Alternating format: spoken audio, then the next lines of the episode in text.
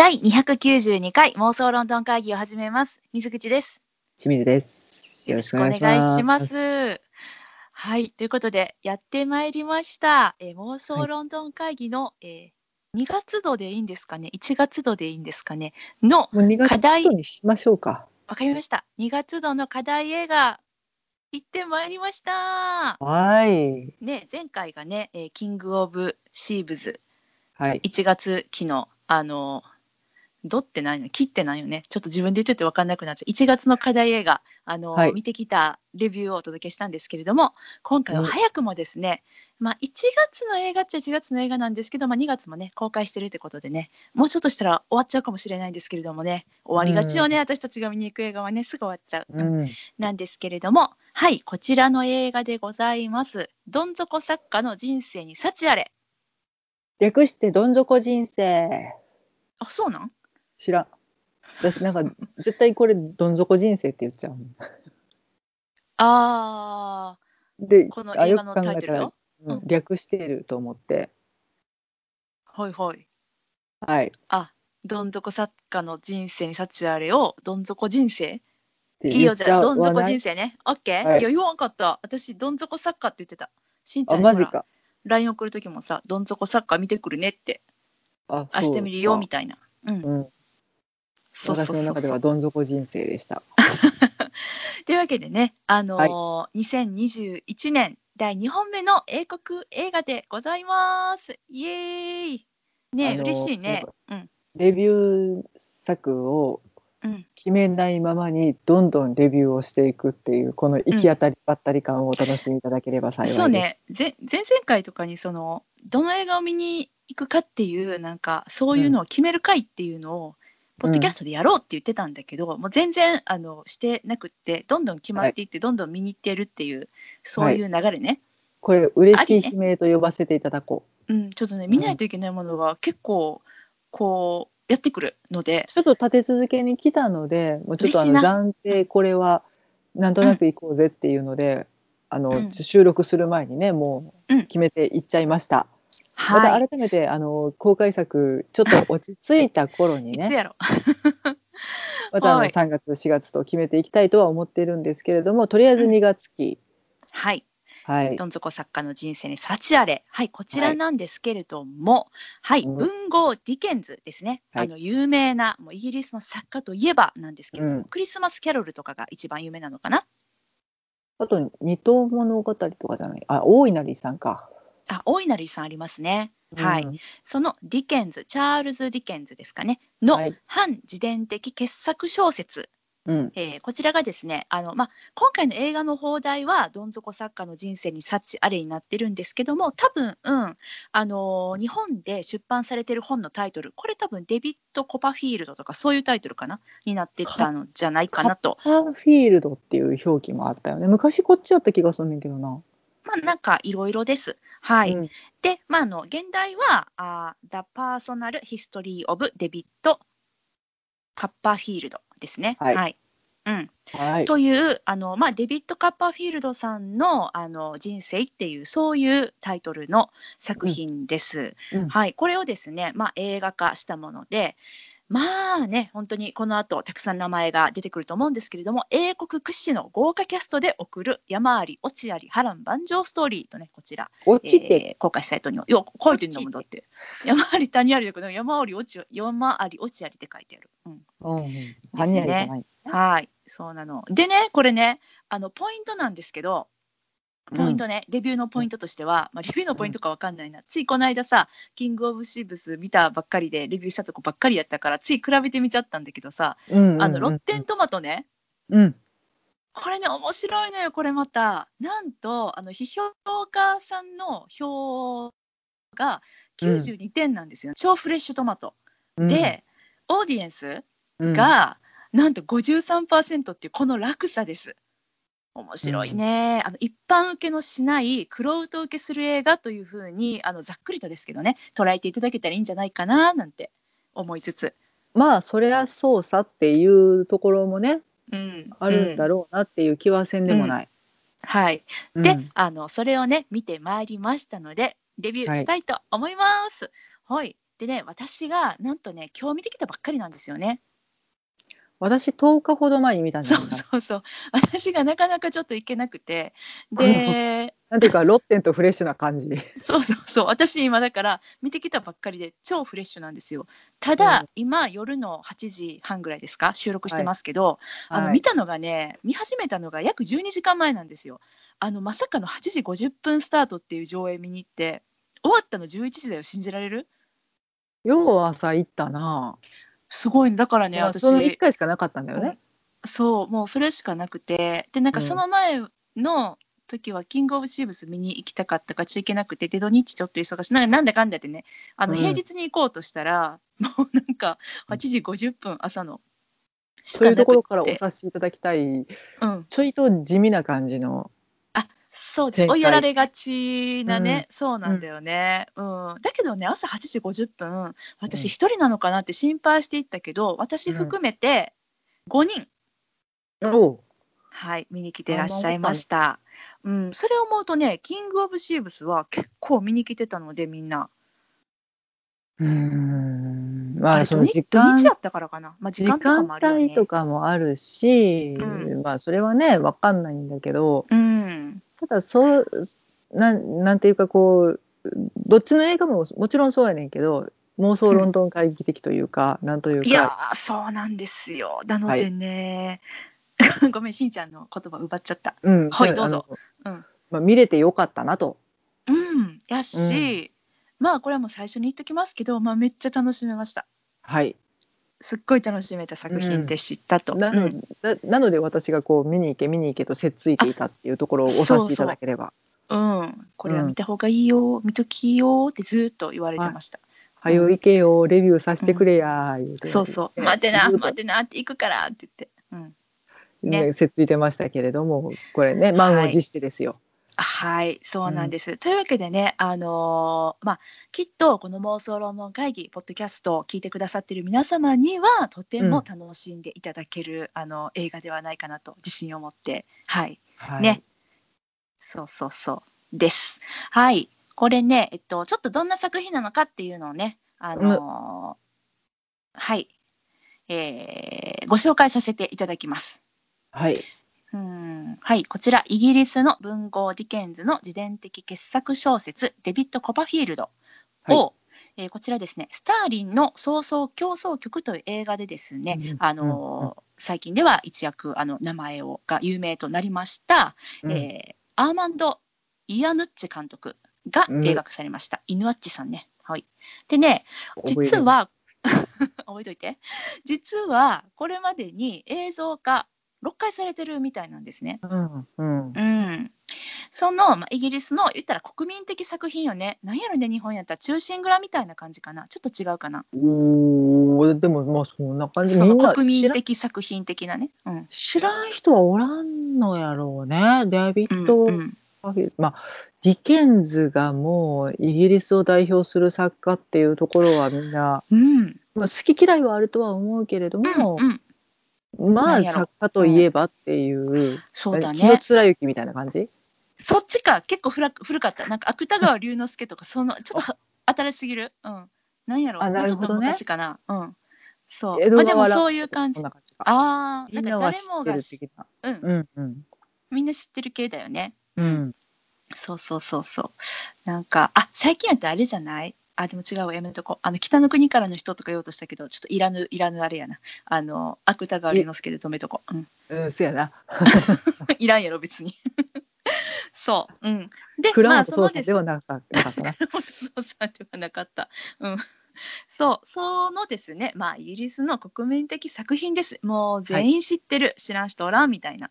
うんまあ、あの知らないまでもタイトルは絶対知ってるみたいなね、うん、感じの作品をこれはですね、まあ、原作の持つユーモラスな魅力に新たな光を当てて笑って泣ける絶品のエンターテインメントに生まれ変わらせたということでね、うん。結構ねあの批評家から絶賛されてますさっきも私言いましたけれども、うんうんうん各国の賞数々受賞されております。うんうんうんで、うん。まあ、特にあの、まあ、なんでこの映画がその、えっと、昨年かな、うん、のタイミングで公開されたかっていうとあのイギリスの方ではですね2020年がディケンズ没後150年の節目だったらしいんですね。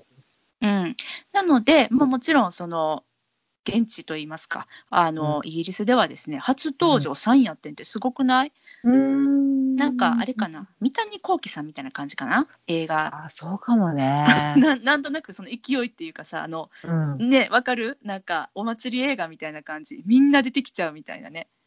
ああの人もこの人もオールスター映画というかなんというか、であの、うん。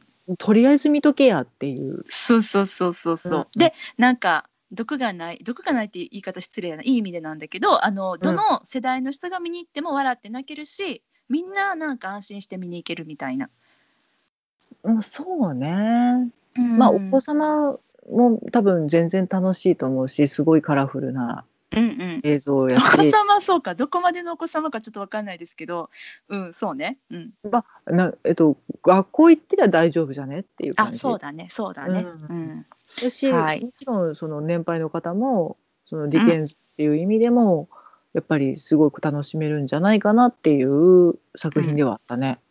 うん、確かにね、うんはい、これどんなお話なのかと言いますとですね、はい、はい。えー坊ちゃんと幼少期に呼ばれたデイビッド、彼が主役なんですけれども、まあはい。このデイビッドの人生っていうのは、愛する母の再婚をきっかけにですね、まあ、最初はね、もう裕福なちょっとこうお家の子かなみたいな感じで始まるんですよね。うん。あのよいいお洋服着てであのこう召使い的なあの人もいるようなね。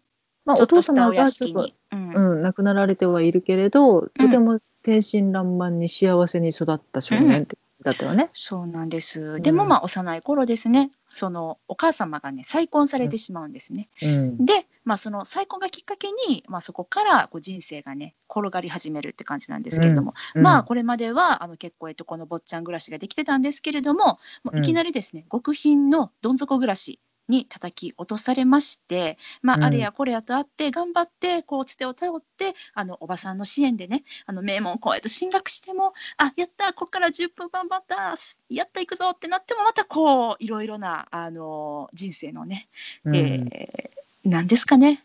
山山あり谷ありでもうこううまくいかないよね。ま、なんというか巻き込まれ型コメディみたいな感じかな。そうですねもうどんだけ主人公が頑張っても頑張っても、あのもうそのたんびにうまくいかなくなっちゃう。ううんん、そうそうそうそう。でそういうあのまあ見てるこっちとしては結構しんどくなるような状態のエピソードもあるんだけれども、その数奇なその運命ですね彼がたどってたこの人生を、いつも彼はですねあのそのエピソード周りの人たち含めてなんですけれども、うんそれをあの書き留めていくんですね。ずっとね、メモメ印モをして。い象く。的なその人の言葉とか、うん。そうん。の出来事っていうのをちょっとしたメモ書きにしてなんか宝箱みたいなところにずーっと入れていってるのよね。そうそうそうそう。うん。でその言葉がどんどんどんどん溜まっていってっうん。ていうね。でそれがまあ最後にはあの人生ハッピーエンドを迎えるみたいなそんな、めっちゃ走りましたけどそんなお話です。はい。結構原作だってさ 単行本4冊とかで出てんじゃん。そうなので今回のお話は割とその長い長いお話の中のその主人公の少年から青年になったところかな、そこの部分を特にピックアップして、さらにその部分もギュッと詰めて割となんか飛ばしてるエピソードとか出てこない登場人物とかもいたりしてあのより映画として楽しめるようにあの再構成されたっていうそういう作品ですね。あの Personal History of っていうのがうん。頭に原題についていてうん。個人的な歴史みたいな感じなのかな？うん。うん、でディケンズのタイトルはデビッド・コパフィールド。だけど、うん。うん映画にしたら「The Personal History of David Copperfield あそうなんや。」うん、違うのでやっぱりちょっと原作と違うところもあるっぽくって私はちょっと原作読んでないので、私も読んでないですね。なんかあらすじ見てるだけでも、おおそうやったみたいなことがちょっとあったりして、うんうん。うんうん、だからまああの忠実に映像化したというよりはそこから、まあ新たな物語をちょっと紡ぎ出したみたいな感触なのかなとは思った。うんうんうん。うん。そうですね。うん。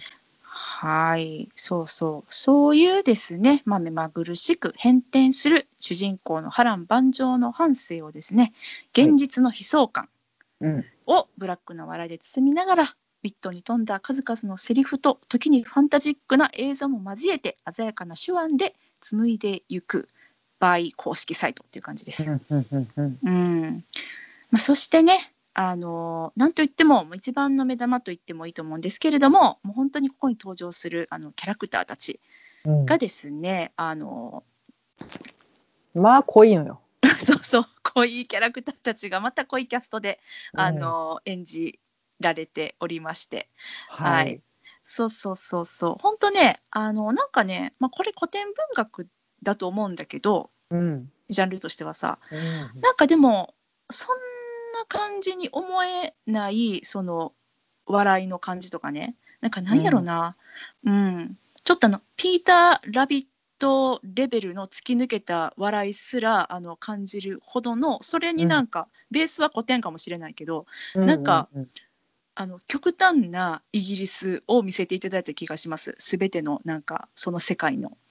うん、そうだね。別にあの現代的解釈をしているっていうわけではないから、そうそうそう。もうあのうん。当時の風俗やし、服装やし、うん。やねんけど、なんか普遍的って感じなんかな。うん。今でも全然通用するっていうか、まあいその当時の物語を今の笑いで作ってるっていう感触もちょっとある、ああそうかもそうかも。そうかも。うん。なんかその、うん。タイミングの笑いとかそのスピード感みたいなのはもう全然現代やなとは。今やったね。でもそれがなんか古典作品のはずやのにそこになんか乗っかってても全然変じゃないっていうかむしろすごい、うん。あのしっくりくるというか。うんうん。なんかね不思議な作品でしたね。うん、うん、そう。いやでもとても愛おしい作品だなと思いながら私は見ていたけれど。うんうんうんうんううん、んですねですね。うん。はい。うん。そんな感じの作品です。はい、ネタバレしつついきますか？うん、あの、出いいか、そうか、ネタバレでいいあか。じゃあ、出演者とかのお話もネタバレのところで。あのめちゃくちゃ豪華ですとご案内しておきましょ そうですね。はい。うんえっと、まあ、ざっくりとね、あの、多分この人たち有名じゃないのかなっていうところだけ、えーご説明しますと、まず主人公のデビッド・コパフィールドさんは、デブ・パテルさんですね。う。うんはい。が演じてらして、えっと、最近だと「ライオン」25年目のただいまだったっけな、うんに出演されてまして、私見に行きました。はい、で、うんえーが今回もねもうみずみずしいほんまなんか超フレッシュな若者を演じられておりました。で、うんえー、とそのおばさんがティルダ・スウィントンさん。はい。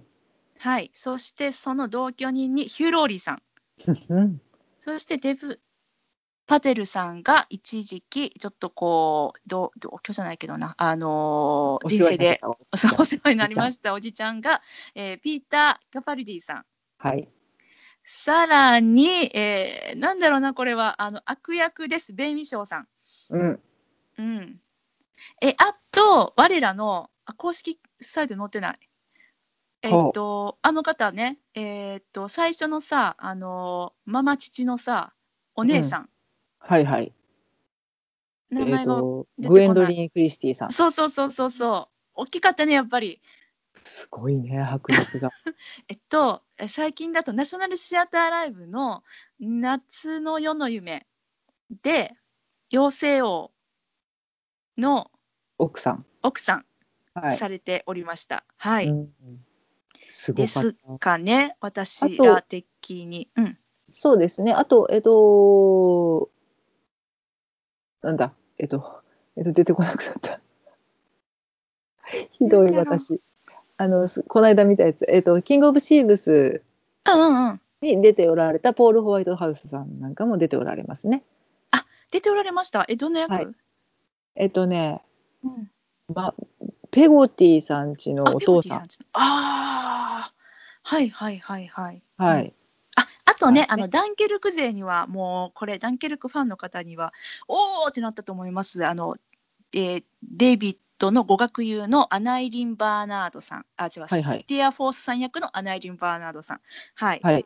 出てらっしゃいましたね。うん、っこれ上げていう上感じかな。げてたらあの人あれに出てたあの人がねそうそうとか言い出しちゃうので、はい。そんなところかな、主に、はいえー公式サイトにドドンと載っておりますのがそのあたりでございましてではここからねあのネタバレでゆっくり話をしていきたいと思いますので、えー聞きたくないよという方はぜひこちらで一度スイッチオフしてください。では、はいしんちゃんスイッチオフの号令お願いします。ではあのちょっとねあのちょっと嫌なご時世なのでねご覧になられてない方もいらっしゃるかとは思うんですけどいつか見ていただいて、でこのお話聞いていただければと思います。はい。はい、ではスイッチオフ。にゃよろしいでしょうか。ちょっと長めにスイッチオフしましたか。にゃうん。はい。というわけでこれ私意外とお気に入りなテンションでいこうと思ってるけれどご賛同いただける感じ？あ、よかったです。よかったです。うんうんうんうん。うわ本当にーよかった。よかったうん。ちょっと今日もねあの軽く探りは入れてみたけれども そう、なんか見終わった後にしんちゃんからどうやった？って来たから、あ、珍しいと思って。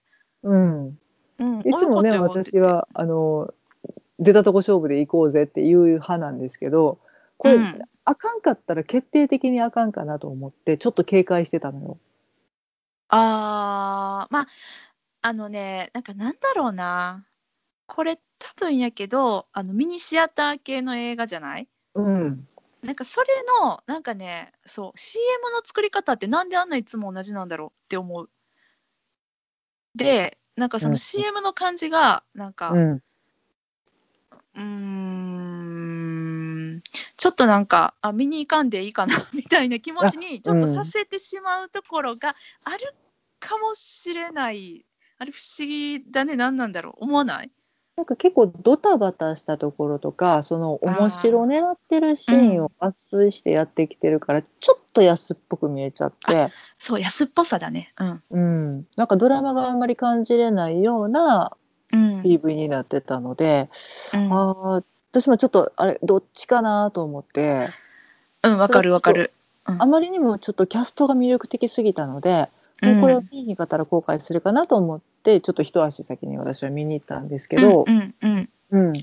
まああのなんていうかそういうところはすごくさまつなことでもっと本質が全然別にあったよねっていう感じあで、そうだすごくね気に入ったのでうん。なので水口に早く見てレビューをさせてくれと。そうだね。あのーこれまあそのなんだろうもともとがそのすっごく長い作品だったっていう点でねおいてなんだけど、うん。うんそのこの短いその2時間にギュッとこれをね、まとめてこのスピードでこの展開で見せてくれたっていうのが、まずうん。本当に映画としての構成が、あのー最高やったなと思った。うんうん。うん原作知らんくせにねそういうふうに思っちゃった。なんかやっぱり事件図。ここまで縮めたなっていうところではあるんやろうなと思う。ん。う。そうだね、んもしかしたら本当にその、えっと、レ・ミゼラブルの長い物語をギュッて縮めたみたいな感じの縮め方だったのかもしれないんだけどさ、うん。にしても本当にあのーめっちゃねよくよくって失礼な言い方。なあの一箇所もちょっと見逃せない作品ですね。あのうん。例えば「ミッションインポッシブル」とか「007」とかって途中でトイレに立っちゃうともう何か何か訳が分かんなくなっちゃうと思うんですけど普通だとね。で大体受注吐くてめえ誰だってなるわな。そうそうそ何したんだおいって。う、うん、何が起こったみたいな感じになると思うんだけどそうなんでヘリ乗ってんのとかあると思うんだけど、あのこれはそういうちょっとこう何かから逃げたりとかハラハラドキドキみたいな謎を追っかけるとかいうんじゃないんだけど、うんそれよりもむしろちょっとでも目を離すと展開が分かんなくなるっていううん作品だと思います。もう割と画面くじきづけになっとかないといけない。そのちょうど前回見た「キング・オブ・チーブス」がさ、うんうん。そういう映画なのかなと思いきや全然違ったっていうのとゆるかっあのた緩かったの。え銀行強盗こんな緩くていいみたいな。え私らえ別にこれすごい気張って見とかなくていいんかなもしかしてっていうあの肩透かし感が、うん。あのまあ、そこが良かったんですけどね。良かったんだけれども、今回は逆でなんかちょっとこう落ち着いて見れるのかなと思いきやね。うん、ちょっとこうちょっとでも目を離しちゃうともう展開しちゃうから話がいやーまあ人の感情が次から次へと押し寄せてきてっていうう。んうん私ちょっとこの作品あの良かったしかさっきまだ言ってないんだけどなんかどう表現していいのかちょっと分かんなくてまだ全然まとまってないんです。あじゃあ明日収録にしましょうか。いやいやいや それはいいけどさそれはいいんだけどさ。うん。なんかなんかなのでうん。だからななんかちょっといやさっきレミゼっていううん。ワードが出てたけどちょっとうん。レミゼに印象最初近くて、うんうん。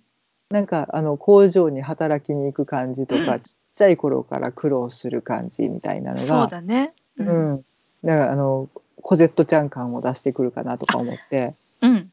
うん、あのあそっかこれこ、まあ、同じような年代なのかなと思ってレミゼっぽいって思いながら最初見ててんけど、フランスやけどなあちらはな。そうそう。でどっちが先なんやろうってちょっと今日軽い興味で調べてみたら、うん。デビッド・コパーフィールドの方が先でした。買ってました。面白い。で店は、えっと小説出たのが、うん。えっと1862年でうん。でこっちの作品は1849年から50年あじゃあ20年ぐらい、10年ぐらいかな。10 10年ぐらい先か。123年ぐらい先、うんうんうんでもうん、まあここの当時のこういう風俗ってこういうことなんやろなとう思いん、ながら、そうあのさ、もう印象はあまりにも違うけどね。うんうんうん、確かにね。確かに。だけどそのあの、まあ、レミさんの時もそうやったけどその特に今回はかな。この当時のその、うん。ビクトリア朝時代ですか、のイギリスのさ上流階級からもうどん底底辺のさ何？あの文化というかねまで全部。下町文化までね。そう。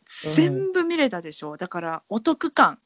うん、めっちゃお得感。であそのねそのセントポールの角度ねってあそこねっていうさとこあったじゃん。わかるねあそこうの、ん、あの辺ねっていう。うんこうそうだえっとイーストエンドっていうんですか、うん。うん。うん。あの辺りの空気感とかね。うん。うん、そう。ロンドンだけじゃなくてね、あのーちょっと田舎も出てくるし、うん、うん、でまああのちょっとあの弁護士会館みたいなのが集っているあの裁判所の周りですか、はいはいはい。あの辺の空気感とかもなんとなくなんか今の街並みを思い浮かべながら見れる作品でもあるよね。うんうんうん。うん、そうね。うんまあ愛すべきロンドンど真ん中ですよまたこれが。うん、うん、そう。そうなんだよね。うんそうやねそうすごい服装とかもかかわいいっていうかななんかちょっと憧れを持って見てしまうあのあの感じねうんがその産業革命が起こってすごく活発な街とかうん。田舎の風景とか綺麗な映像とか、あんねんですごい好きやねんで。めっちゃめっちゃ気に入ってんねんけどそれどころじゃなかったん、うん、それどころじゃなかった。うん、濃いね濃かったね。ん、うん、何がってキャストがな、キャスト濃かったっす。うん。はい。しんちゃんキャストお願いします。えっ、とまずだからえっ、とデブデーブ・パテールさん、うんうん。うん、主役のデビッド・カパーフィールドさん。はい。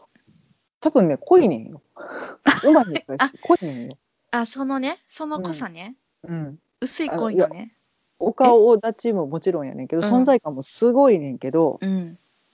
まあなんというか綺麗に描き消えてたねっていうああ、でもす、まあ、傍観し、傍観じゃないや。えっと、ストーリーテラーやからかな。巻き込まれる人やったからかな。なんかね、その、しんちゃん、あれは見てないよね？あの、えっと、ライオンは見てないンライオンは見てないか。うんスラムドッグミリオネアの子だよね。うんそう。で、ライオン、見た、うんあ、ごめんね。ごめんね。いやいや大丈夫？うん。結構前の話だったからなと思ってああ、そう、あれはね。うん。ねあのライオン見た時にあ、うん。スラムドッグミリオネアの子がこんな大きくなったんやと思ってでね、うん。しかもねまああのあれはえーっと結構イインドだっけ？どこやったっけ？孤児になった子がオーストラリアであの、うん、と養子に取られてね。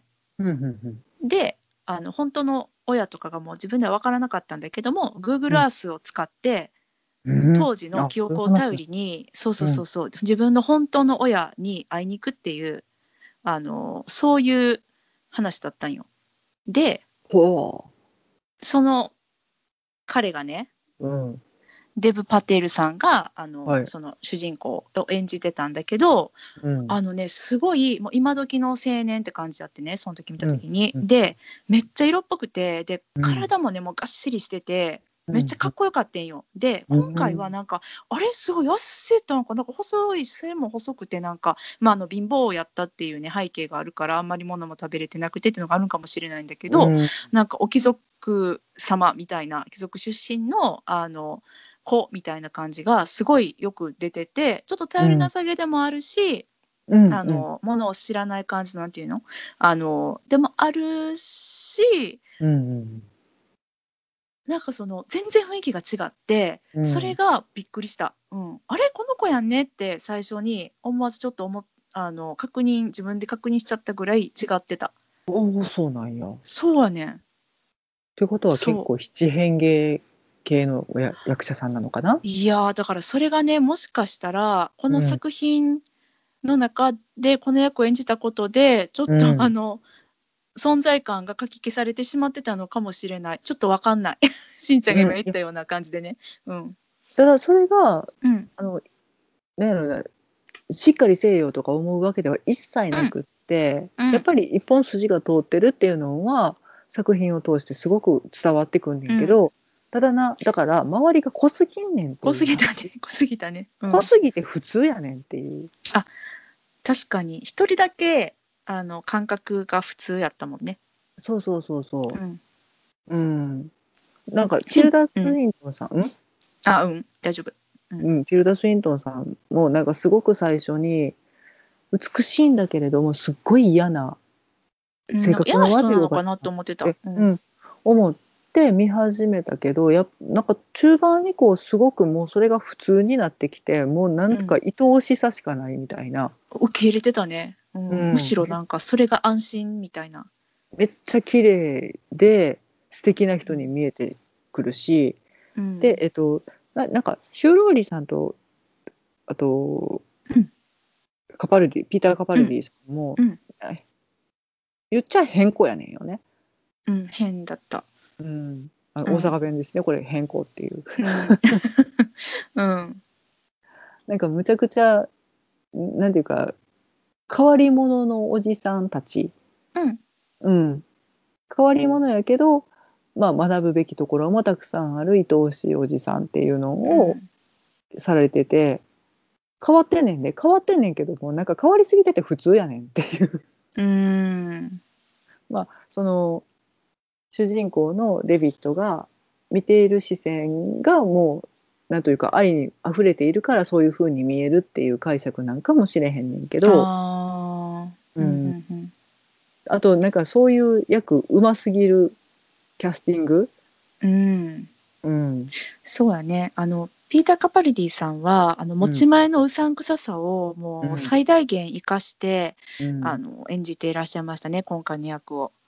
あのパディントンの時に隣人カリーさんうん。うんで、あれはスパイスとして出てきてピョッと出てきて、わーってやってピョッて帰っていけはるけど、う今回結構出城多くって。長いね。しかもまた出てきたみたいな。うん。また出てきたっていう、すごかったね遭遇率が。みたいうな,、ん、そう、うん。なちょいちょい絡んできはるうん、感じのカリーさん。うん、なのでいやでもピーター・カパルディさんがうますぎて私も好きすぎてうん、なんか変わってるっていうかもうなんか愛おしい人になってきてしまって。うん、まあうん出てきたら嬉しいよね。あまた来たみたいな、あの 物語的にはさ「おいおい来んなよ」って感じだろうけどね「やったうんまた出てきた」っていう、うん、嬉しかったね。また見れる。るっていう。で、うん。ヒューローリーさんももちろんなんかちょっと変わってらっしゃる、ちょっと思想的に変わってんのかな？うん、ジェームス一世かなんか。ジェームスじゃないな。チャールズ。チャールズ一世か。チャールズ一世じゃなかった？昔なんか首を落とされて死んじゃった王様うん。の思考に取りつかれてるみたいな、うん、ちょっとまあ、現実感のない生活をされておられる方。う、ん。なんか頭良すぎて一周したみたいな感じ、えーそうね。一周かな？うん、そうね。半周かな？たまに一周するけどまた戻るみたいな、うんうん。そうそうそうそう。うん。もうなんかヒューローリーさんいやもう見た目頭いいしいやじ実際うん。頭めちゃくちゃいいし、うん。うん。あこれヒューローリーさんリアルかなって思いながら見てた。うん、よかったね。うん。なんか、うん。あのー本当にそれこそ、うん、四川の人々だったりとかあの今の時代のこの社会的な何かが起こってるとかっていうのも一切何も考えずに、もうただ自分が思うがままに、あのー過ごしてるみたいな。うん、たまにちょっと優しいしたまにちょっと現実には戻るんだけどみたいな。うん、そうそうそう。ですね。うん。この辺がねもう濃すぎて、うん。あと、なうんん？うん、大丈夫。いやって思ってたらベン・ウィショーさんがねベビーショーさんもあんなに出しろあると思わへんかって最初この人なんでこの役受けたんかなって思ってたんだけど、うんあのまさかのラスラスボスじゃないけどラスボス的扱いだったね。うんうん、笑ってしまった。人ね、うんめっちゃキモかったね。あの距離感キモいよね。うん、距離感ちょっと嫌だ。あれ何つけられてたん？あのさ、あの、決闘した後にさ、なんか手当てしてくれてたやん。ベイミーショーさんが。デイビッドの。うん、なんか、ペタってなんか、あれ何？え生肉じゃないかな。生肉つけてたんこれ何？と思いながら。昔の治療法であるはずよ生肉。あそうなん？え風邪ひいたらネギを首に巻くみたいな感じのあれ？生肉を熱を取るみたいな。冷えピタ？冷えピタか。へえそれは知らなかった。何くっついてんの？と思って。多分生肉って昔使ってたはずあでも言われてみたらあのそうかもしれない。あ肉から肉へ熱を移すみたいなね。あーなるほどね。うん。へえ面白い。を考えようだなと思うんだけど氷はそんなに手に入らない時代だろうしね。お水もねあんまり綺麗じゃないとすれば肉なのかなって思った気がするけれど、ほんまやね。うん、そういうことか。いや、なんか、ハンカチ絞って当てていったらよくないかって思うけど、あ、ほんまや書いてある。古代エジプトで怪我をした時に傷口に当てていたものは動物の新鮮な生肉。ん？古代エジプトって書いてるよ。あでもそういう、治療法あったはずうん、ちょっと調べてみようこのライブ感 うん生肉。なんかでもさ、やばいよね。なんかやばい筋肉感染しそう。生肉でさ、傷口とかそんな。うんちょっとね辛そうよねうん。泣くに泣けんよね、うん。うん、そでもあれは生感肉だった、確かに。うん。だよねなんかピンク色のやつやねピンク色やった。うん。あやっぱなんか馬肉とか、うん、うちに内身。なるほどうんね。やっぱだから湿布代わりだねうん。そういうね、なんか当時の文化も見れちゃう。うん、いいですね。良いね うん。そうそうそう。い余計な知識を増やしてしまった いいやん、いいやん。うん。そっか。うん、弁理士さんね。うん、そう。なんかでもさ、今話を聞きながら思ったんだけど、この作品のね、なんか、うん。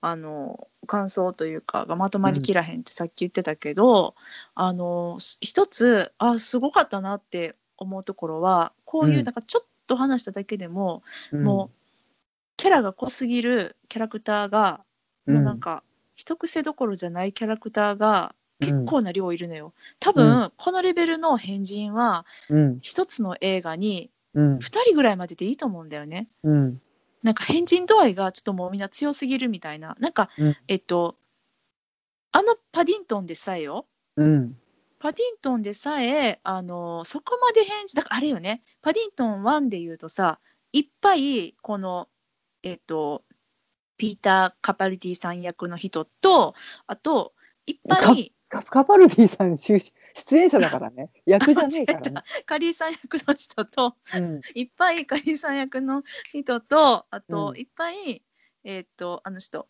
うんとトム・クルーズの元奥さんがはいえっと顔は浮かんでるのにな。ニコール・キットマン、あはいはい。ニコール・キットマンがやってた役レベルの人がなんか56人っていうかゴロゴロおるみたいな。なんかそんなレベルじゃない？みたいなね。うん、みんななんか主人公以外みんなそんぐらいなんかあのやばやばかったっていう。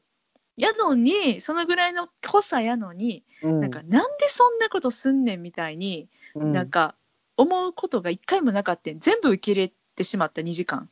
なんか展開とかにあるやん。それなんやねんみたいな。無理やりやなとか、うん。あのこれいる？みたいな。おらんやろとかね。そうそうそうそうそう。っていうのを思わないっていうのはうん。思わせずに見させてくれたところがこの映画の一番すごいとこかもしれへんなと思った。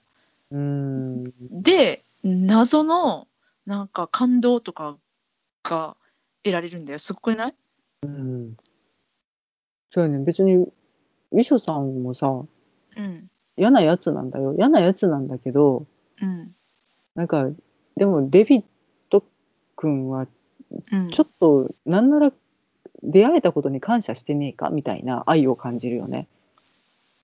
そんなんやったっけそんなんやったっけねいやなんか経験値としてさいや嫌な思いしてるけれどうん、そまあそれはねを最後にまあ小説として消化消化しするしね。た。時には、もうなんかその出会いに感謝してねえかみたいな、うん。そのデビッドを通した愛がうん。監督の愛と通じるんかなと思って、うん。だからとても愛情深い映画やなと思って見てて、うん、そうだね。全てにおいて。ただ展開において私一つだけちょっと一箇所だけうん。あそうやったんって思ったところがあってね。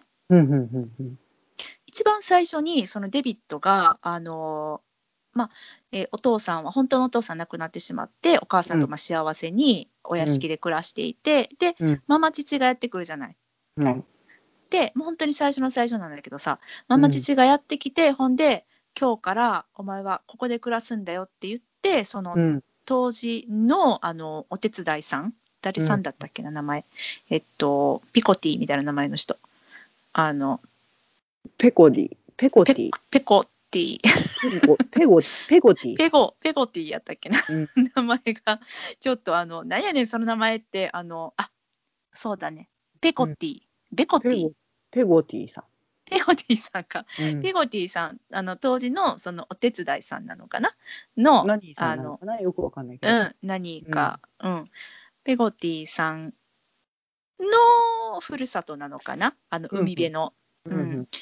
あの砂浜に、えっ、と、多分ナンパしてきた 船を、うん。あの逆さまにして、うん。えー作られた家、だから床は砂っていう、そうこんで、あのーそこに引き取られて、うん。幸せに、まあ、田舎町でやけどね、うん。暮らしているっていう描写があって、あ、うん。なんやここに行って結果良かったんやな幸せに暮らしてんねんなと思ったら、うん。そこからえっとあの映像として上からもう手がニョキーって現れて、でそのママ父がいる元のうん家にシーンがバーンって切り替わって、うんそういう幸せな生活をいつものように紙切れにあのした書きしたためていたところを何やってんねんみたいな感じで恐怖のママ父がねその、うん。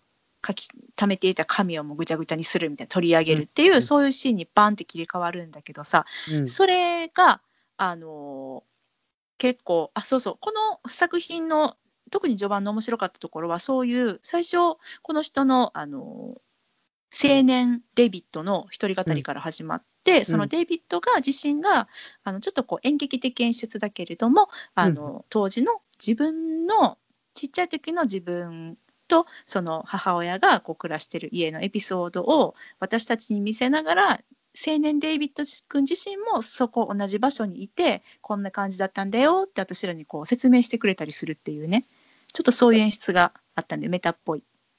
その青年の目を通してうん。物語をまあ聞かせてくれてる、実はこの人うん。こういう人でねとか、うんうん。うん。っていう解説がちょっと、ちょっと入ったりちょっと懐かしそうな顔して見てたりそうそう、うん、なのでうん。ちょっとすみません。話が前後したんですけどなんかそんな感じで、その、えー私たちあこれは青年デイビッドの目を通して、うん。えー語れる話なんだなっていうのが最初にルールとして頭に叩き込まれまして、でその後でそういうねあの実はその、えー海辺の家に行って幸せに暮らしていたと思いきやあ自分はここで帰っててその何やろ私はだからあそれは彼が作り出したあのこうだったらよかったなっていう空想の世界でうん本当にはなんか実在しないところなんだって最初にあの思い込んじゃったんだよね。うんうんうんうん。わかる、うん。そしたらね。そうそうそうそう。です。なのでそこで出てきたなんかその船を逆さにしたして作られた砂浜のお家だったりとか、あのそこで暮らしてる人々、まあ、いっぱいまたあのいろんな人が本当に短いあの数分の時間だったんだけどね。その、うん。ちっちゃなデイビッドがそこにもらわれていったよみたいなあの、うん。うん展開になるのはなったんだけども、あのそこに住んでいるおばあちゃんとか養子一、養子にとかあの、旦那さんとかちょこちょこわーって出てきて街の様子わーみたいな感じでうん。見てて、うん。あそれは全部彼が作り出した空想上の街だし空想上の人なんやと思っていたらそのだいぶ後に、えっと、語学友を連れてその港町に行くっていうエピソードが出てきて実際になんか船とかもさ船で作られた家とかまんまその当時のままあってみたいな感じだったから、ああれってほんまのことやったんやと思ってそれが私はちょっとあれって思ったエピソードだった。ごめん説明が長くなったんですけど。うんうんうんうん。完全な原因やと思ってたら思ってた思ってた。現実入ってたってことね。うん。しんちゃんはどう思った？あのは流れ。なんかあんなに長いこと暮らしてるんじゃなくって一回行ったことがあってあーほんまに楽園やと思って、そこを膨らましてたんやと思った。うんうんうんうん。まあそうやわね。うんうんうんうん、だうん。からそこでずっと自分はもう帰ってこずに、そこで幸せに暮らしてるっていううん。妄想をしてたけど現実は、うん。まあなんなら1日2日で戻ってこされて、また辛い現実に身を置いていたっていうことかなって普通に思ってた。ああそっかそっかそっか。うんうんうん。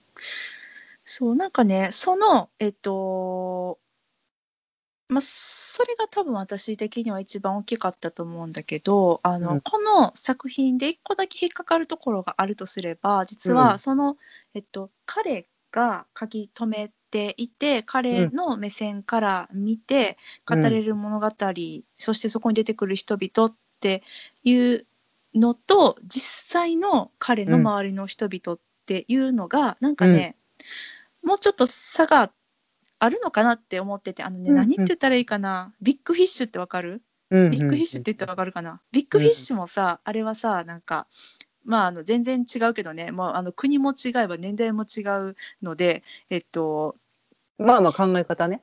うんそうそうそう、うんでも構成的にはあの、ちょっと一緒というかその、お父さんが息子に話して聞かせるんだけどそのお話が、あのお父さんの目を通して見たあの、どどれだけ素晴らしかったかっていう。でそれを語る上でいろんな変な人とかも出てくるし、いろんなあのえこんなこと起こるのみたいなエピソードもあってでも実は、あの実際あの嘘でもないしでもあのやっぱり物語の中だからちょっと脚色されててっていうそのことを最後にこうオチじゃないけどうん。種明かし的に知った時にすごいなんかあの感動が見てる私たちに生まれるみたいなちょっと仕組みにあのビッグフィッシュがなってるんだけどなんかそういうビッグフィッシュ的なその彼がその語る彼目線で語られる物語っていうのがね、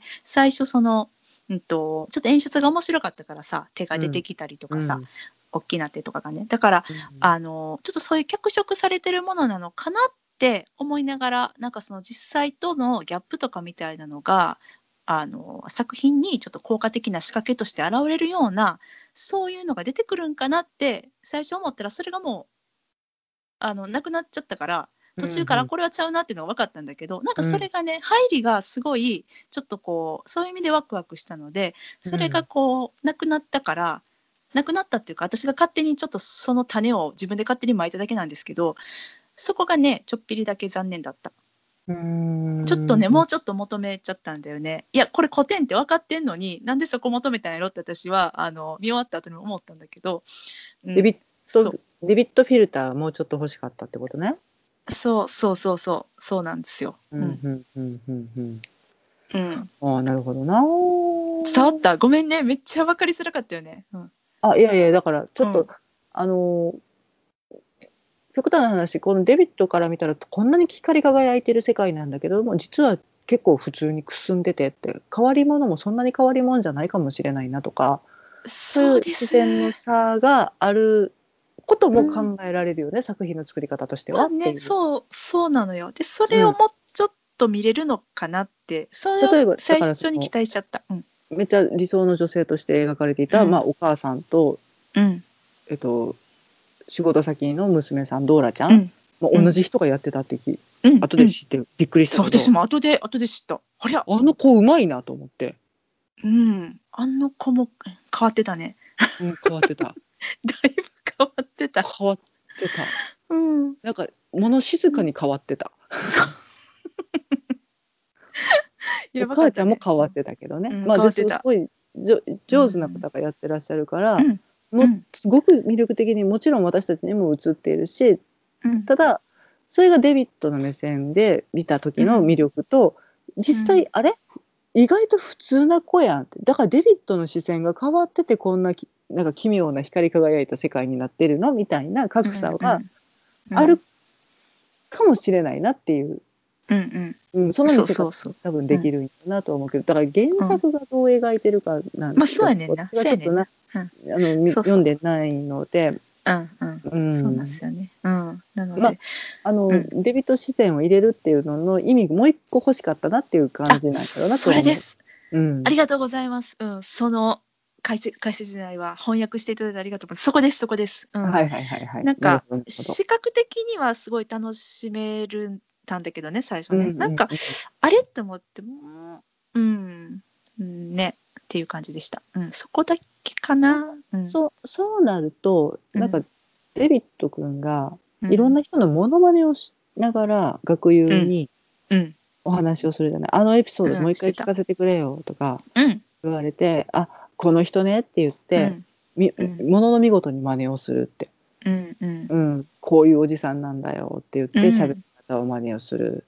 うんでその当時のエピソードを聞かせ面白おかしく聞かせてあげるっていうのがちょっと生きてこないかなっていううん。モノマネしてる時点でもうそれは現実なんじゃないとか、うん。うん。いやそうだね。あのーやっぱ船だね。その、うん。ヤーマンだっけ、うん、いやーなんかそんなとこだったの確か地地方の名前忘れたけど、うん。うんうんあそうねそのふ港町、うん。うん砂浜の逆さ船の家のところにうん。ご学友を連れて行った時に、うん。あああの時のままだみたいな感じで、うん一緒やってん全く、うん。で学友もう。ん。聞いたあ聞いてた通りだーって言って、うん。私ここが楽園なるほどねっていう。とやっぱりちょっと違っててほしかったなっていう、うん。なんか違ってることで感じるなんかノスタルジーだったりっていうなんかそういうのやっぱ欲しかったかなって今話しながら思いました。うんねですです。うんうん。そうそうそうそう。私はそんな深いことは一切考えずに、このいやあの、んえっとだから役者さんだね、えっと、デイブ君がデイブ・パテールさんがうん。こんなにマネがうまいって思うよりもここまでマネをさせる芝居をさせてる声の周りの人たちがすごいなって思ってて 確かにね。まあものの見事にみんなマネしやすい芝居してくれてんなっていう。うん。んそうね。うんうんそこにちょっとみんなのチームワークを感じて、うん。そうやな。でもあれ、うんそうやな。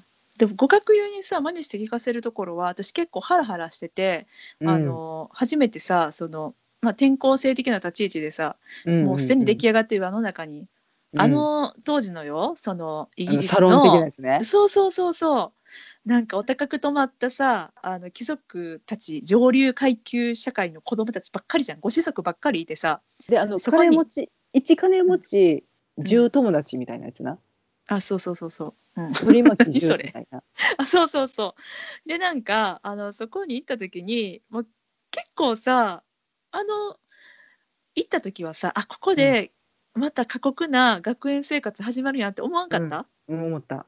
思ってや絶のいじめられると思った。そう。やのにもういきなりさなんかあかんあかんってそれやったら滑るってみたいな、そのなんかマネとかをしてさうん。あの見せてで、ハラハラしとったらうわはははって受けてさうん。なんかその受けてるそのマネをが受けてることがもう爆笑みたいなこっち見ててなんかうん。なんか23段階のズレがあってさ、ずあのな うん、関西人やねんわしら。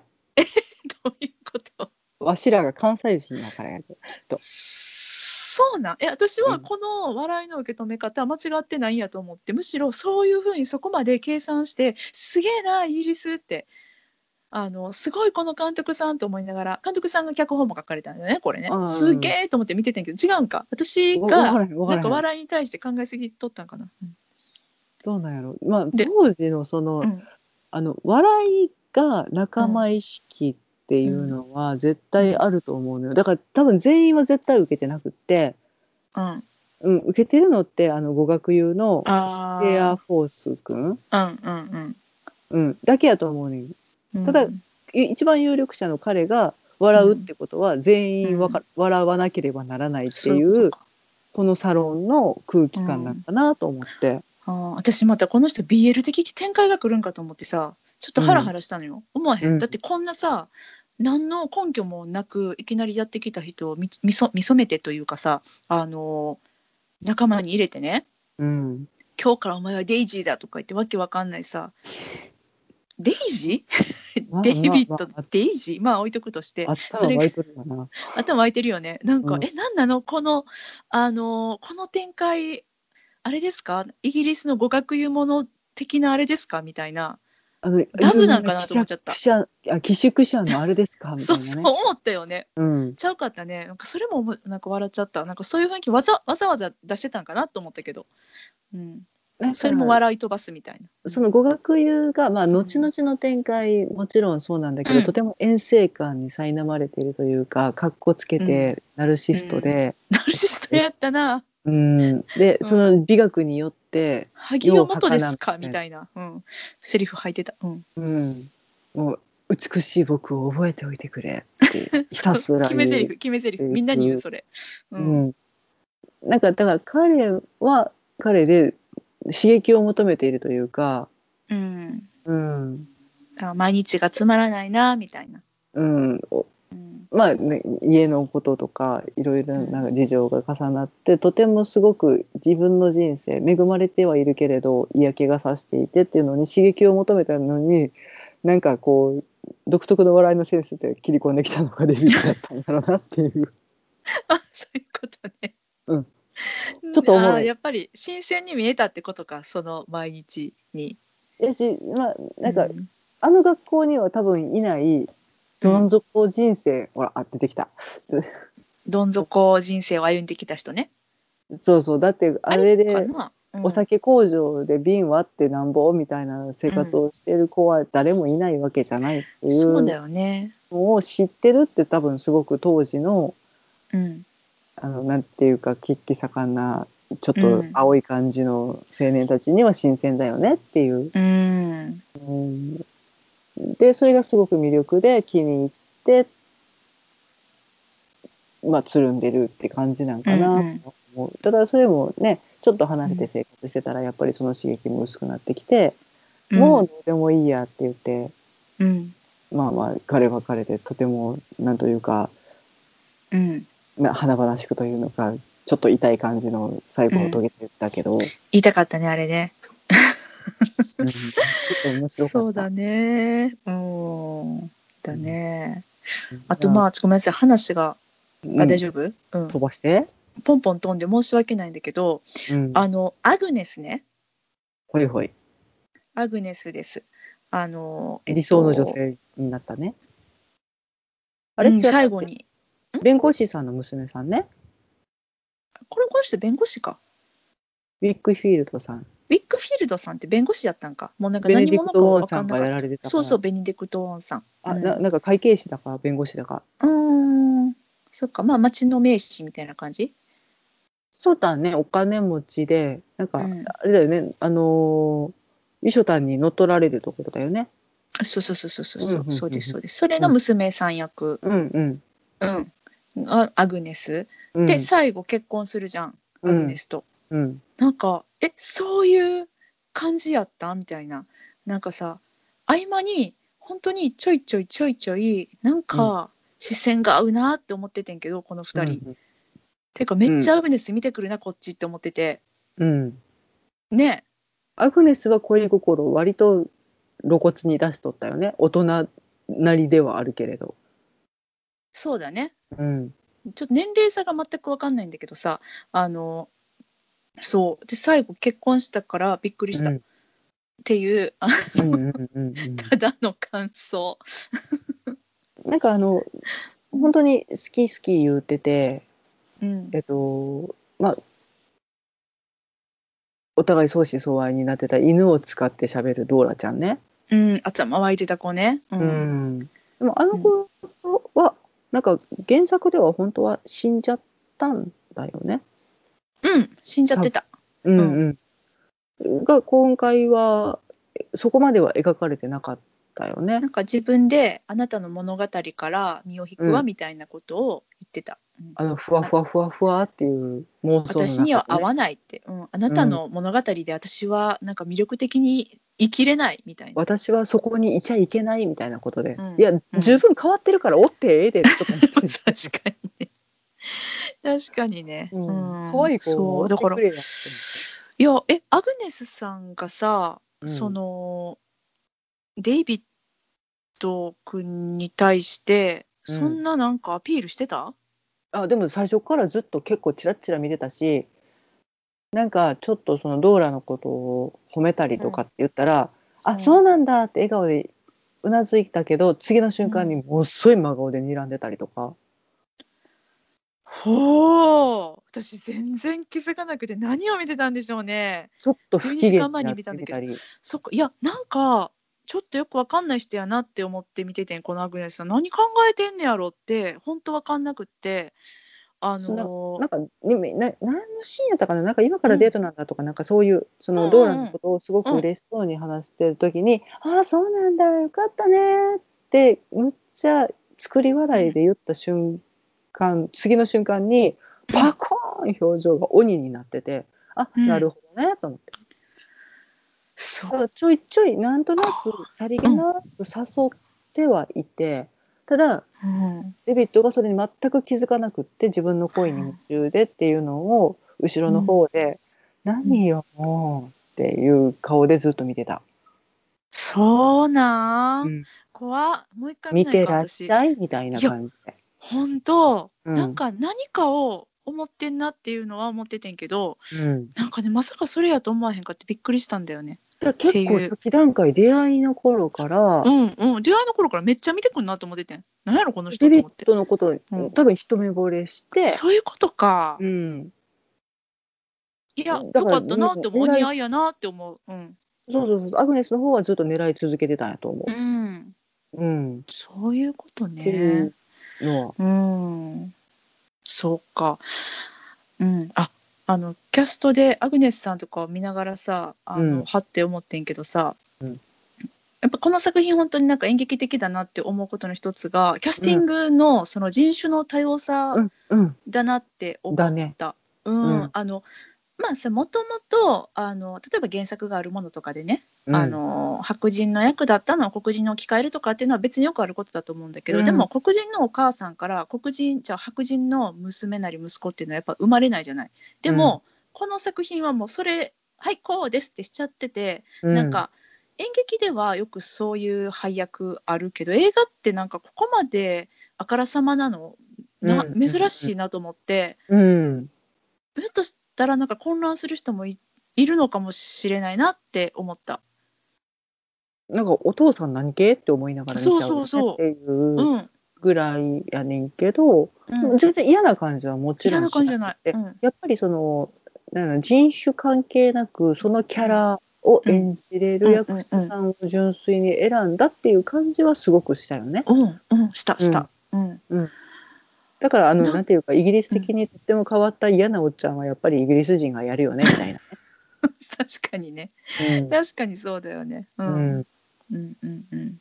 うん。うん、それはなんか、ねとてもなんかあのポリコレ的にではなく、うん演劇的に正しいなとは思った。うんうんうん、そううんだから、もうさあのよく、うん、と小説とかでさキャスティング誰がいいだろうとか無双するときにね、この人じゃないこの人じゃないとかって話しながらさいやでうん。もそれは実際に映画にするのは無理だよね。だってなんかあの生きてる年代が違うだったりとかさ、うん想像の中では同じ年代にできるけどさとかなんうん。かあ国籍とかあの人種が違うから無理だねって思うけどこれはその人種のところをやっちゃってるっていううん、うん、あっさりと、うん、飛び抜けていったそれね。がね飛び抜けたね、うん。うん。何の疑問もだからこちらも持たずに見ることがなんかそこが本当にあのマイナスにならなくてあのむしろプラスで、しかもベネディクト・ウォンさんからさ、うん。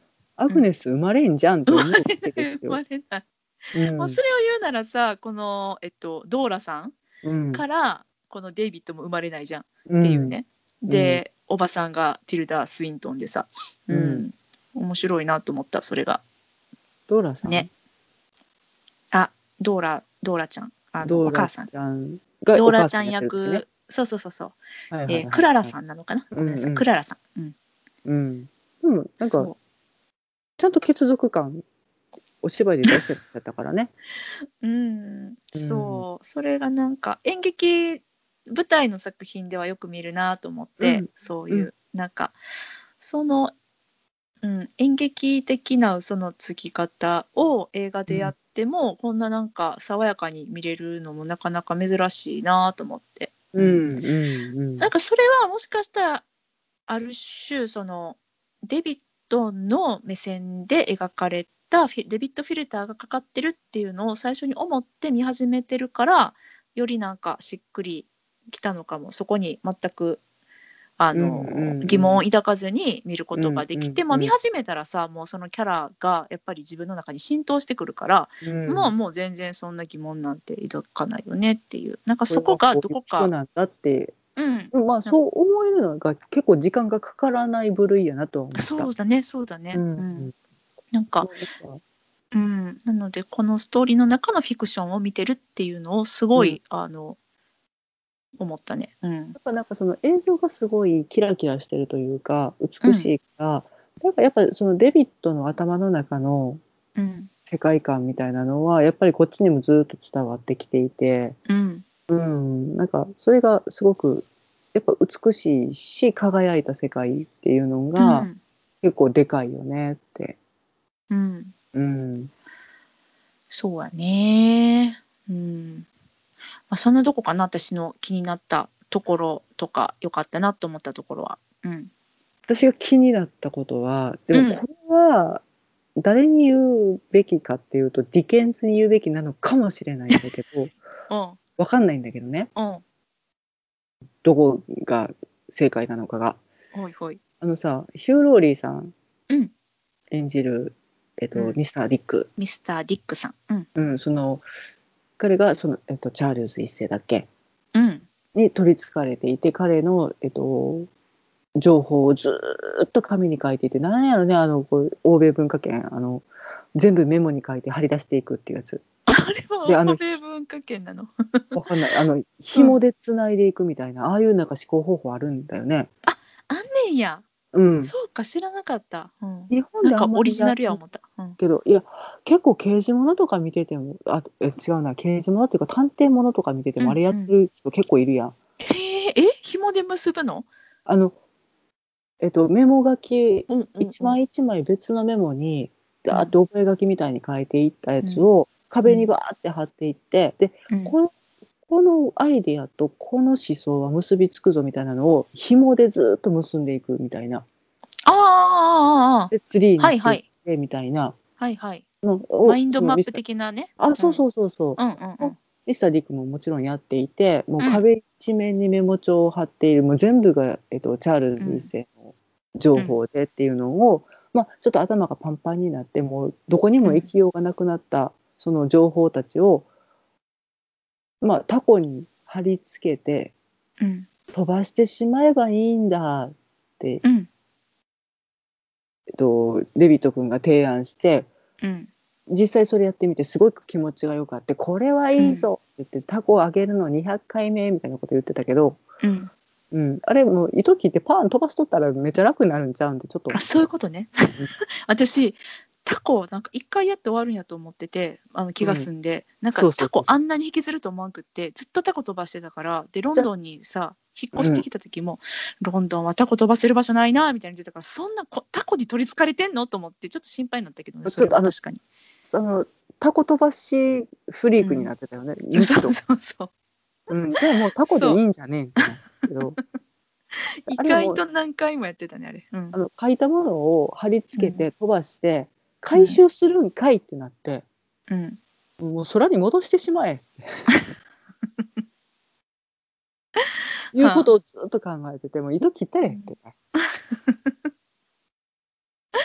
確かに。いやさなんか飛ばしていこうかなと思ってんよ。なんかタコにしてさ、うん。あー飛んでったみたいな。パタタタタさよならみたいにすんのかなと思ったらせんかったからあれとは、うん、あの思いましたね。こうキコキコ引き戻してきたやつちゃんとお家に持って帰ってきてたでしょ、聞いてたあの、うん。やっぱりねダメなんだよ。あの公共のね場所にそんなねゴミをまき散らかすのよくない。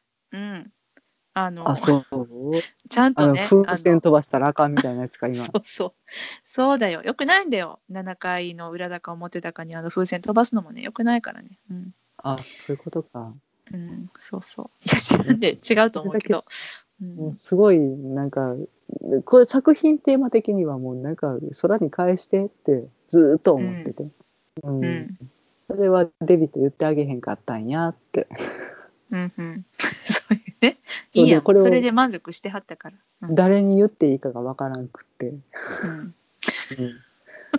今言っとこうかなみたいな。こそうそう。でもやっぱディケンズに言うべきやなと思って。れディケンズかな？わかんないだからそのね作品中にどう描かれているもうのを,、ん。をアレンジしたのかしないのかもわかんないから、うんうん原作読めっていうこっちゃな。そうですね。まあ,、うん。あの機会があったらねあの読んでみたいなと思うけどもあとはなんか他のその映像作品とかうんとちょっと比べてみたりとかね、でも全然違うんだろうね。多分普通なんじゃないかなこれまでのやつはって勝手にちょっと思ったりします。でもえっとこの前に BBC かなんかで作られた映像のやつ、デビッド・コパフィールドうんうん。1999年の作品かな、はい、はあのティルダ様がやられていた変わり者のおばさんを、多分これマギー・スミスさんがやってらっしゃるね。マギー・スミスさんぴっあとたりじゃん。ちっちゃい頃のうんデビッド君をなんかうすらぼんやりしたぼあのダニエル・ラドクリフ君がやってるみたいだよ。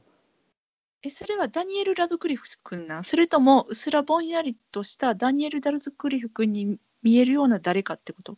うすらぼんやりとした表情をしているダニエル・ラドクリフ本人だよ。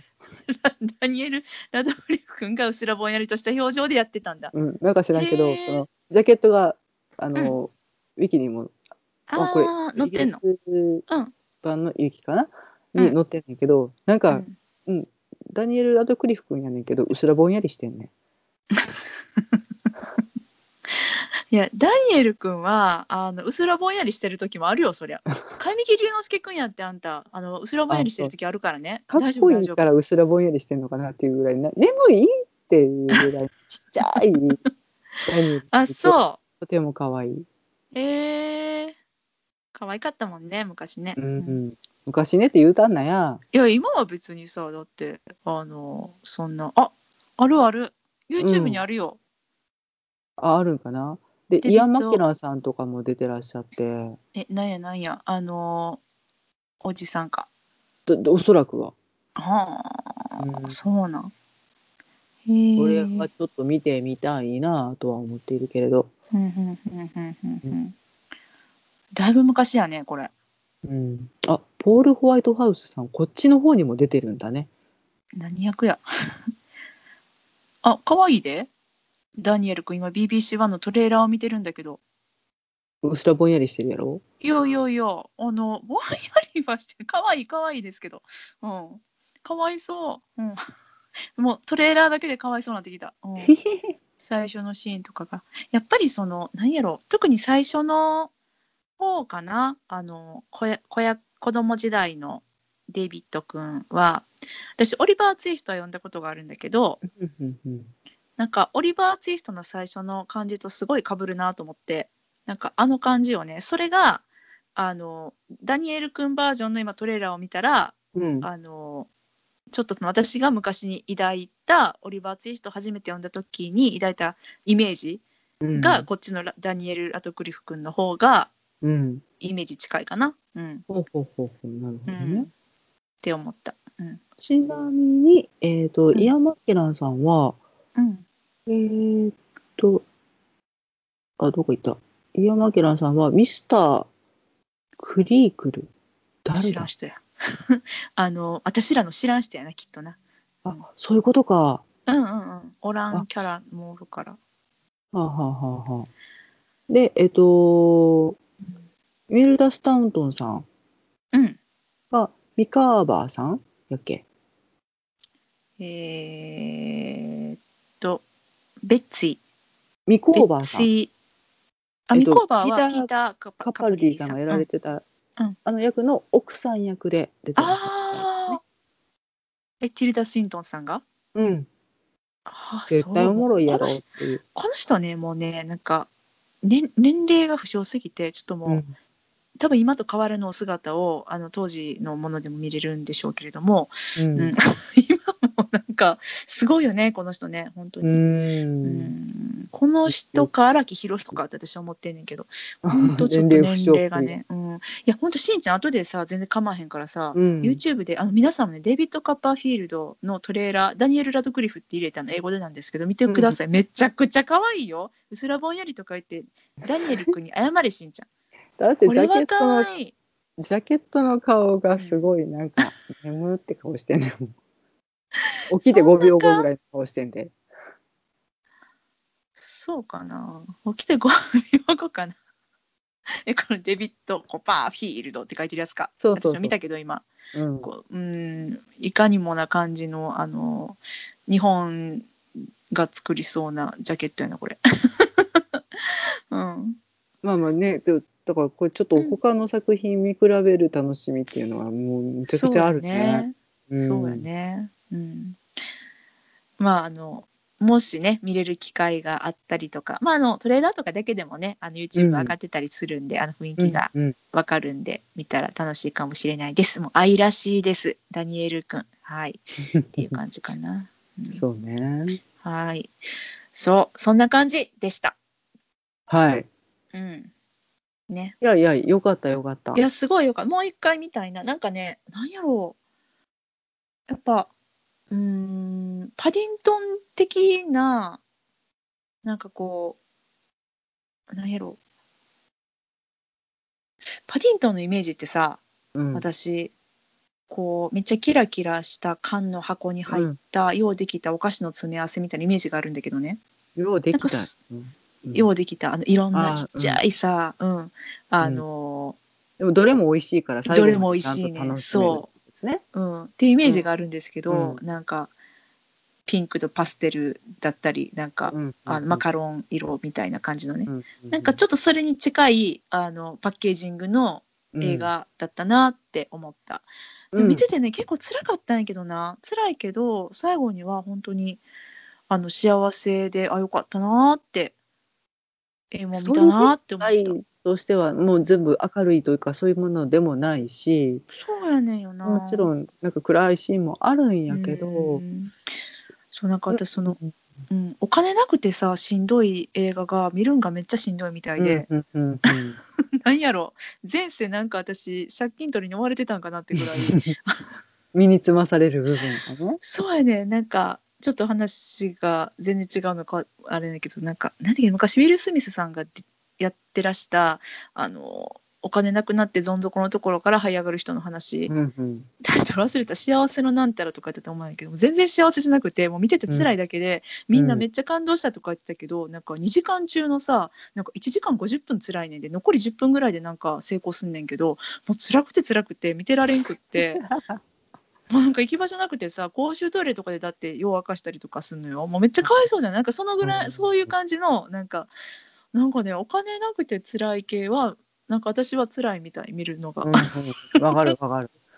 そういうのがめっちゃ好きやわとは絶対私は言えないけれど、いや別にそこにっていう人もいるやん。なんかそのうん、まあ、ねご家族亡くなるとかの方がなんか、あそれ辛くて見れないみたいななんかその自分のねなんか経験だったりとか。まあ、それは個人にやからしゃあないわ。まあねうん。うん、そう。私どうやらこれ系が辛いみたいと思って。だからなのに辛い系やったけど楽しめたよっていうそういううん話、うんうん。うん。いやもう本当に愛にあふれた作品。そういう意味ではもうもちろんパあのうん。パディントンとイコールあそうそうだね。そうだね、うん。なんかいやまあそうやなんか作り手がさ一番やっぱりこう楽しんでる感がめっちゃ伝わってきたね。もうそこに尽きるね。本当にキャストさんが楽しそうだなっていうか、そのティルダ、うん。ティルダ様もうん。なんか危機として変なことやってるよなっていう、うん、羨ましい、うん。うん。あそこまで。やのに顔ぐちゃぐちゃにしてるしうん。あのちょっとこれネタバレ中のネタバレかもしれないけど、ん。ベン・ウィショーさんとビンタと張り合いをするシーンがあって一番輝いてたからね。あれはよかったね。うん。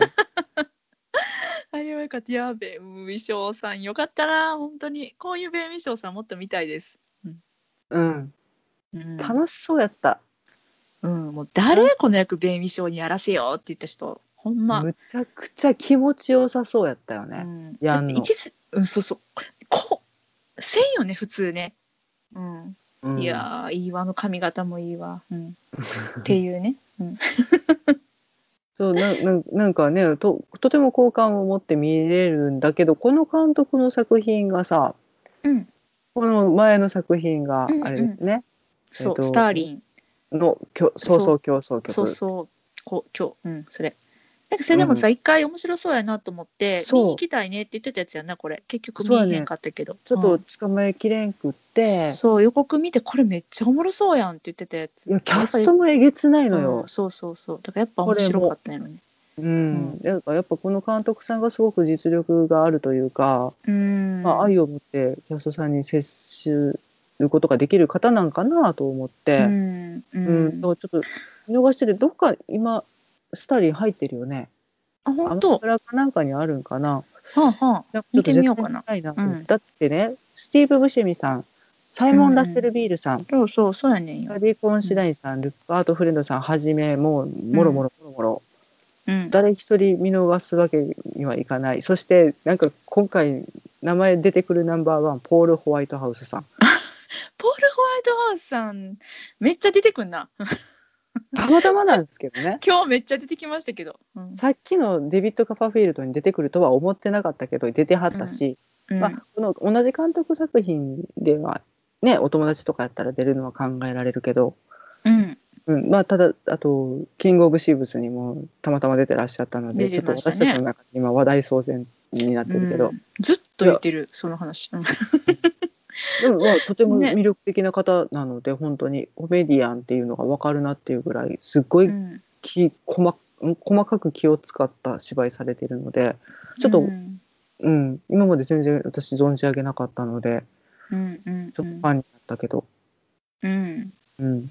っていう面々が出てるなるほど。あ、アマゾンプライムですね。なんか、あの、レビューされてる方の中には、まるでモンティーパイソンって書いてる人もいて、あ結構面白そう。うん結構ブラックコメディで、うんまあそりゃそうでしょうよ、んまあ、そりゃ、そりゃそうよね。うんこのメンバーだし、うん。うんまあ、スターリン死んだ後のあれやこれやがドタバタがっていう感じのストーリーっぽいですけど、うんぜひ見てみたいです。アマゾうんンプライム会員は無料です。はい。これ見たらでもねサイモン・ラッセル・ビールさん出てらっしゃるからうん。レビューしないわけにはいかないからちょっとこれはあれだね。見逃しそうなの？見逃しレビューロシアだけど。うん。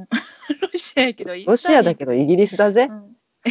あのまあそれはね、うん、うん、そっかそっか。わかりました、まあ、またねあの機会があったら、はい。うん、ぜひ入れたいと思います。ですね。うん。了解でございます。はい。そんなところかな？あすげええ？